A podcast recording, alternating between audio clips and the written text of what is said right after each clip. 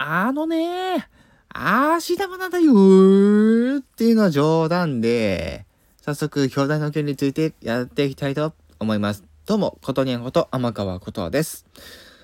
で、まあ、今回のエターナルズの作品に関してなんですけど、やっぱりいろいろね、驚くことはいっぱいありましたね。ネタバレなしでいくんですけど、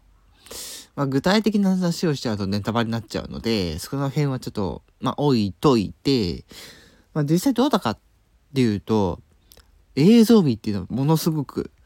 感じましたね、やっぱり。そして、こう、CM とかでも、あの、出てたと思うんやけど、なんかこう、神々しい、なんか、金のエフェクトみたいな。あれすんごいふんだんに使われていて、あれのこう見せ方っていうのがすごいなっていうのはやっぱり見て思いましたね。うん。で、まあ予備知識としてね、あのー、ね、最初、エターナルズって10人いるんですけど、そこからね、どのように、そのエターナルズ同士の、まあ、人間ドラマみたいなのがね、展開されていくのが、すごく見ていてワクワクしましたし、こう話が進むにつれてですね、まあ、だんだんすごいことになっていくんですけど、ね、最終的にはなんかね、あの、エターナルズのキャラクター以外にもね、あの、出てきたりするんですけど、まあ、それ何が出てくるか、さすがに言えないんですけど、あの、2時間半っていうこの作品で、すんごいいろんなものを詰め込んだなっていうのもあるし、やっぱりこの、今回、キャストとして登場した数々の有名な人方、すごいなってやっぱり思いましたね。やっぱり私の、知ってる俳優さん女優さんもいてねすごいなんか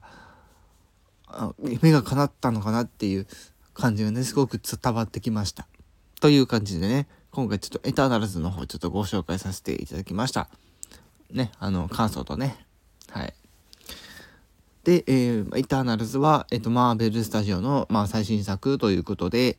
えー、シャンチー以降の、えー、シャンチーの次に出てきた作品としてですね、まあ、公開されてるわけなんですけども、これもまたね、あのこれまで同様、え、何々が変わってくるという形でですね、終わります。はい。そこだけは言ってもね、問題ないかなと。もう恒例ですから。ね、どの作品においても必ず何々はもっと帰ってくるみたいなのがね、必ず出てくるんですよ。まさにこれは、ね、えー、新アベンジャーズへの伏線じゃないのかなって私は思ったりしてます。ということで今回はこの辺でお話終わりにしたいと思います。えー、ということで今回はこれで終わります。あ